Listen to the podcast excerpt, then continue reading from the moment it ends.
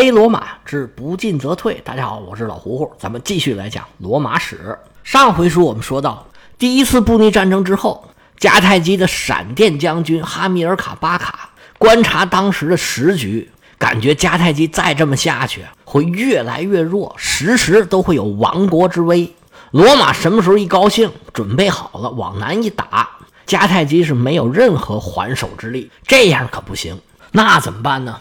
哈米尔卡研究了当时的局势，头脑中产生了一个计划，那就是占据西班牙，以西班牙为基地进攻罗马。这个计划在当时人眼里啊是不可能的任务。一般的人，不管是迦太基人还是罗马人。你要是跟他说了哈米尔卡的这个计划，他肯定觉得这人疯了，这怎么可能实现呢？但是哈米尔卡哪是平常人呢？他在平定了叛乱之后，就踏上了西班牙的土地，用了短短的九年时间，就在西班牙的东南部打下了一块势力范围，俨然是一个独立王国了。一切都按照哈米尔卡的计划顺利的进行。结果在公元前二百二十八年，也就是哈米尔卡到了西班牙第九个年头上，一个平常的日子，哈米尔卡稳坐中军，忽然有探子来报说，大帅不得了了，当地的一个土著部落叫维托尼布发生了叛乱。哈米尔卡一听就炸了，一个小小的土著部落，三天两头叛乱，这还了得？来人呐，点齐兵马，咱们就去镇压。这是哈米尔卡非常日常的一个工作，往往是大军一到，这土著部落啊就望风而降。这次也不例外。哈米尔卡一到，这维托尼布就派出使者跟哈米尔卡说：“大帅呀，您是暂息雷霆之怒，慢发虎狼之威。我们呢，就是对哪儿哪儿哪儿哪儿哪儿啊不是很满意。这次啊，我不是针对大帅您，您一来，哎，你看我们不是都投降了吗？而且呀，我们带了很多的礼物。”麻烦大帅啊，您来收一下。哈米尔卡对这种事儿早已经是司空见惯，因为当地的土著部落根本就打不过他们，知道他们来了，就准备了礼物，省着迦太基人动手抢了，这也合理。哈米尔卡说：“那也好，你投钱带路，我去看看吧。”这使者说：“那好，我去让人把这些车给赶过来。”哈米尔卡点点头：“行，你去吧。”大帅哈米尔卡远远的就看着这些土著啊。赶了很多的牛车，车上是满满登登装着东西，不过都用布盖得严严的。眼看着这些牛车呀，离哈米尔卡的大军是越来越近。当这个牛车离哈米尔卡的队伍差不多到了一箭之地，就见土著人把手里的火把腾楞往车上一扔，只见这一队牛车腾楞就着了。原来这车上装的都是引火之物。这一大队的公牛啊，受了惊吓，冲着哈米尔卡的队伍就冲过来了。这西班牙的公牛是出名的，到现在西班牙也都还在斗牛。这一大堆伊比利亚公牛拉的车上头还着着火，哈米尔卡的军队吓坏了，当时就被冲散了。哈米尔卡万般无奈，只好掉头往回撤。他想着是在后面把自己的军队给聚集起来，排好阵型，再往前冲。结果他还没撤到安全的距离，还没来得及整理队伍，就发现前面有一条河。渡河的时候是马失前蹄，哈米尔卡将军就这么扑腾一下就被扔到水里头去了。这披着一身盔甲的将军，有天大的本事他也扶不起来呀。结果见惯了大风大浪的哈米尔卡，就在这么一个小河沟里英年早逝，死的时候还不到五十。当然了。这个火牛阵的传说呀，只是关于哈米尔卡的一个故事，基本上呢就不太可能是事实。但是这故事呢流传的很广，哈米尔卡巴卡这样的大人物，他的死呢总不能那么平凡，总要有点故事性吧。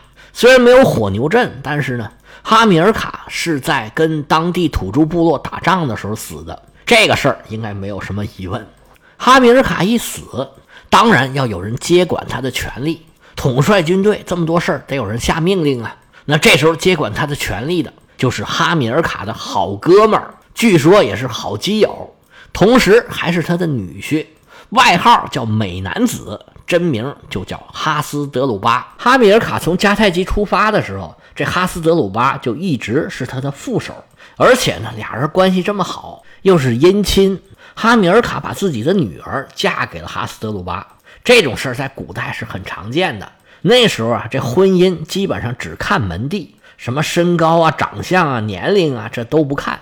所以哈斯德鲁巴是哈米尔卡的女婿，综合各方面的条件，哈斯德鲁巴接这个位子是顺理成章。当然了，这个任命还要迦太基走一个程序。但是哈米尔卡多年的作为，让他在迦太基的声望非常的高，而且哈斯德鲁巴也不是等闲之辈，迦太基人对他也是很认可的，所以他的任命很顺利的也就通过了。权力交接完成之后，哈斯德鲁巴自然也要继续执行哈米尔卡原来的计划。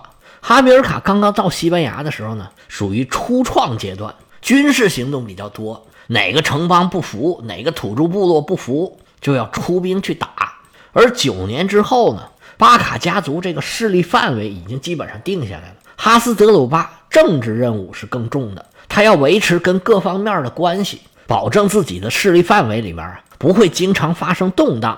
另外还要做好经营啊、管理呀，把西班牙的经济给搞上去，要不然将来打仗的时候钱不够可怎么办呢？所以比起哈米尔卡呢，哈斯德鲁巴更像一个政客。不是很像一个将军，他的主要精力都花在维持势力范围里面的各个城邦的关系，还有跟迦太基啊、跟罗马的关系。哈斯德鲁巴的军事才能到底怎么样？因为他没有什么拿得出手的战力，这个就很难说。不过从后面的效果来看，他执行哈米尔卡的计划应该还是很坚决的。如果正常的推进下去，带领西班牙的军队攻打罗马的应该是哈斯德鲁巴。但是在哈斯德鲁巴上任八年以后，他也出了意外。这位美男子还没来得及展示自己的军事才能，就被凯尔特人的刺客给刺杀了。哈斯德鲁巴到底多大年纪？这史书上没有详细的记载。不过史学家猜测呢，他应该比哈米尔卡呀年纪小一点儿，比汉尼拔呢年纪大不少。他应该跟哈米尔卡是一辈人，所以在他死的时候，也就是五十岁上下。在哈米尔卡死之前，他到底有没有进攻罗马的计划，那就不知道了。但是他这一死，他的继任者立马就紧锣密鼓的开始做准备，进攻罗马这节拍器啊，立马就调成了三十二分音符。罗马人的苦日子就快到了。他的继任者，我不用说，大家都知道，那就是汉尼拔。哈斯德鲁巴没有进攻罗马。究竟是因为他觉得时机没到，还是因为他的军事才能不够？这个永远也不会有人知道的。不过他这一死，全军上下所有人都觉得他应该继承这个位子。这个他就是汉尼拔。哈斯德鲁巴一死，迦太基的军官立刻就把汉尼拔给请回来，大家都拥戴他做领袖。这个时候的汉尼拔只有二十九岁。说是只有二十九岁，或者说他已经二十九岁了。我们现在二十九岁，那还普遍被认为是一个年轻人。如果本科毕业就参加工作，二十九岁也就是个副科长。那么正常升学的时候，二十九岁博士毕业吧。不管怎么说，都是一个年轻人。那个时候啊，应该不太一样，人的寿命没有那么长。人们对二十九岁的人看法啊，可能感觉上比现在的二十九岁啊要老成一点。但是不管怎么说，都还是一个年轻人。但是汉尼拔可不一样，他早已经是身经百战。当时他才九岁的时候，就已经跟着父亲离开了迦太基。这二十九岁的时候啊，他已经有将近二十年的戎马生涯了。汉尼拔是出生在公元前二百四十九年，这是第一次布匿战争的晚期。他刚一懂事儿，这布匿战争啊就打输了。而且呢，他父亲是这战争里面最有作为的将领。哈米尔卡当时怎么在西西里跟罗马人周旋？回到迦太基之后又怎么平叛？这在他少年时期正是当时最重要的事儿。毫无疑问，这些事儿啊，深深地刻在小汉尼拔的脑海里头。汉尼拔他们家里头是大贵族，从小当然要接受良好的教育。而汉尼拔的老师就是一个斯巴达人，叫索西鲁斯。这斯巴达人，你教汉尼拔什么，那就很清楚了。第一个就是要教打仗。斯巴达人的标签就是战士。现在都知道斯巴达三百勇士嘛，一提斯巴达三百勇士，大家印象里面就是那电影里面的那个概念：一帮块男，拖个光膀子，系个红斗篷，嗷嗷的冲到战场上跟敌人格斗。其实肯定不是这样的，标准的斯巴达勇士肯定是满身盔甲。那电影里面露肉啊，主要是为你看着好看。但是就这么上战场，人一射箭不都把你给射透了吗？所以这个印象啊是有问题的。不过没关系，那电影啊也不是什么严肃作品，大家就看一乐吧。这位索西鲁斯教汉尼拔的肯定不是这样的，那是正经八百的打仗。当然了，同时教的肯定还有希腊语，可能还有一些经典著作呀、希腊的风俗文化呀之类的。所以汉尼拔对希腊这些东西都是很熟悉的，而且呢，他跟他这老师啊。一直保持着很好的关系，而汉尼拔呢，天纵英才，从很小就显示出来自己的聪明才智。汉尼拔在九岁之前还在迦太基的时候，他的文武两科就已经开始崭露头角。这聪明的孩子谁不喜欢呢？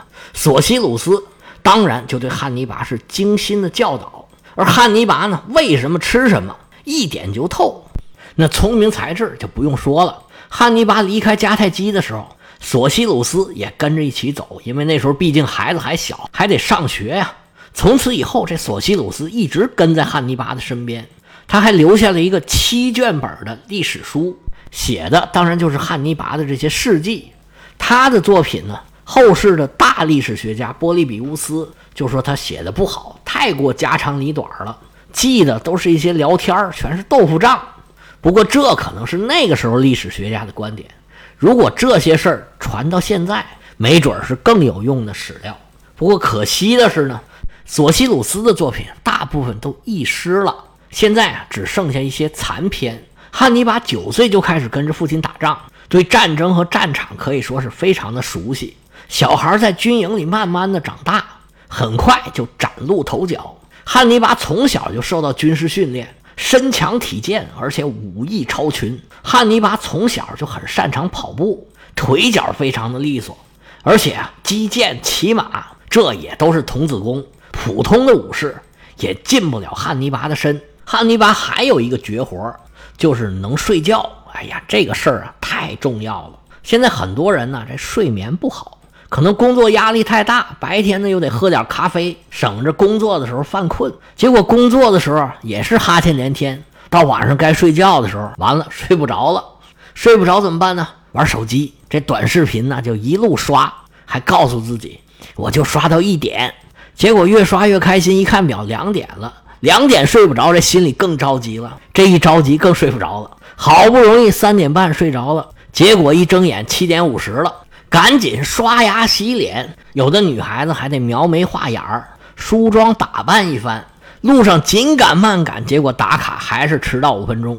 到工位上一坐，这个困呐，不想干活，就想摸鱼，但是还是有活要干呢。那怎么办呢？哎，买杯咖啡喝吧，上午一杯，下午一杯，结果晚上又睡不着了。你就说现在是不是很多人都这样？还有更多的人呢？睡不着啊，是因为脑子里有事儿，老琢磨，就是焦虑，越焦虑越睡不着，越睡不着呢还越焦虑，这恶性循环下来就很愁人。现在这种情况真的很普遍，您各位要不跟自己的朋友问问，睡得好不好？这睡不好的人真的还挺多的。这睡眠问题啊，引发了很多的问题。我不知道您各位有没有体会，这晚上躺着想事儿跟白天想事儿它不一样。晚上想事儿啊，就很悲观，就很容易钻了牛角尖儿，犯了小心眼儿。现在不是说有很多人抑郁吗？这抑郁的人基本上都睡不好觉，睡不好觉，基本上身体就没个好。因为你睡觉是对身体，甚至对大脑是一种恢复。觉睡得不够，你恢复的不好，很容易出各种各样的问题。而且呢，觉睡不好，那情绪肯定不好。情绪一旦控制不住，你这工作生活呀都受影响。所以，真的能睡好觉，真的很让人羡慕。而汉尼拔呢，就有这个本事。不管是什么时候、什么地方，不管那条件如何，哪怕第二天就是生死决战，那不管汉尼拔不管走到哪儿，只要想睡觉了，咕咚一躺，马上睡着。而且睡完了起来，这人呢，整个就精神了，就跟充满电一样，脑子马上就好使，思维敏捷，思路清晰。从来没有睡不着耽误事儿。汉尼拔到底什么时候开始上战场的？这史书上没有具体的写。不过一般在当时的标准呢，就十五岁就可以上阵杀敌，就可以打仗了。十五岁就初中毕业呀，现在十五岁还是孩子呢，那时候就要去打仗去了。按照史书上的记载啊，汉尼拔大概也是从十五岁开始上战场的。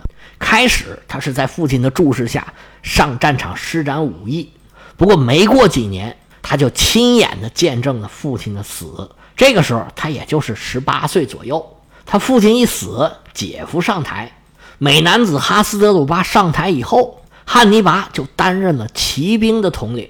这下他就更有施展的空间了。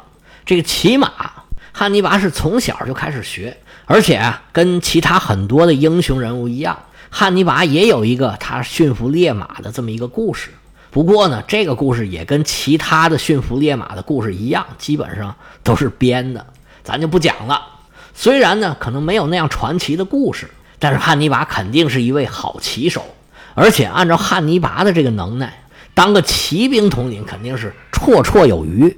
汉尼拔在他姐夫手下八年的时间，虽然具体做了什么没有很详细的记载，不过根据当时西班牙的局势来看，他这个仗啊也是没少打。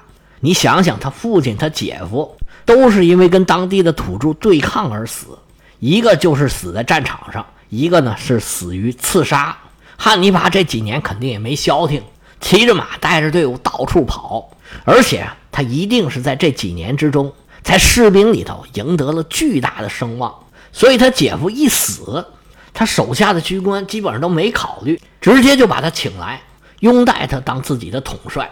这个时候的汉尼拔已经快三十岁了，他继承了他父亲和姐夫的遗产，而且呢，确实。没有任何人比汉尼拔更有资格继承这笔遗产。这笔遗产呢，有西班牙这个独立的王国，还有手下越来越成熟的军队，有他的父亲和姐夫攒下的大笔的财产，而更重要的是他父亲当初谋划的进攻罗马的计划。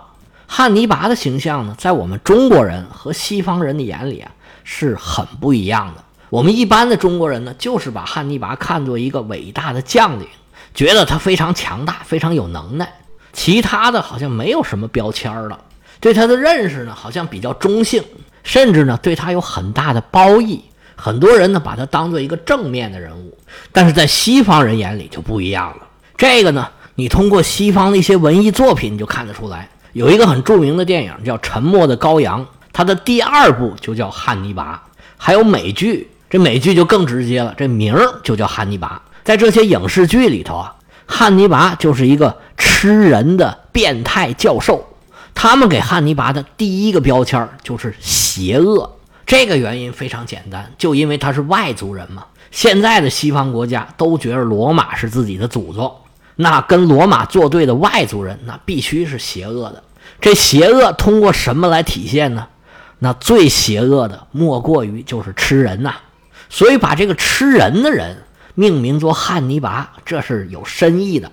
他的第二个标签就是高智商，在这些剧里边啊，就是这些警察甚至是联邦探员想尽各种办法要抓这个汉尼拔，但是往往呢被他轻松化解，回头还要被他给摆上一道。其实这也是历史上的汉尼拔的形象。汉尼拔作为罗马的敌人，他可以说是聪明到无以复加了。您慢慢听，哎呀，后边这汉尼拔呀，可以说是奇招迭出。罗马人呢是三天上一当，当当不一样。汉尼拔简直就是阴谋诡计的化身。最后一个标签就是变态。这个标签说老实话，这罗马人呢就有点为黑而黑，实在玩不过人家，有点恼羞成怒的意思，不知道说什么好了，最后只能说人家变态。那汉尼拔到底是一个什么样的人呢？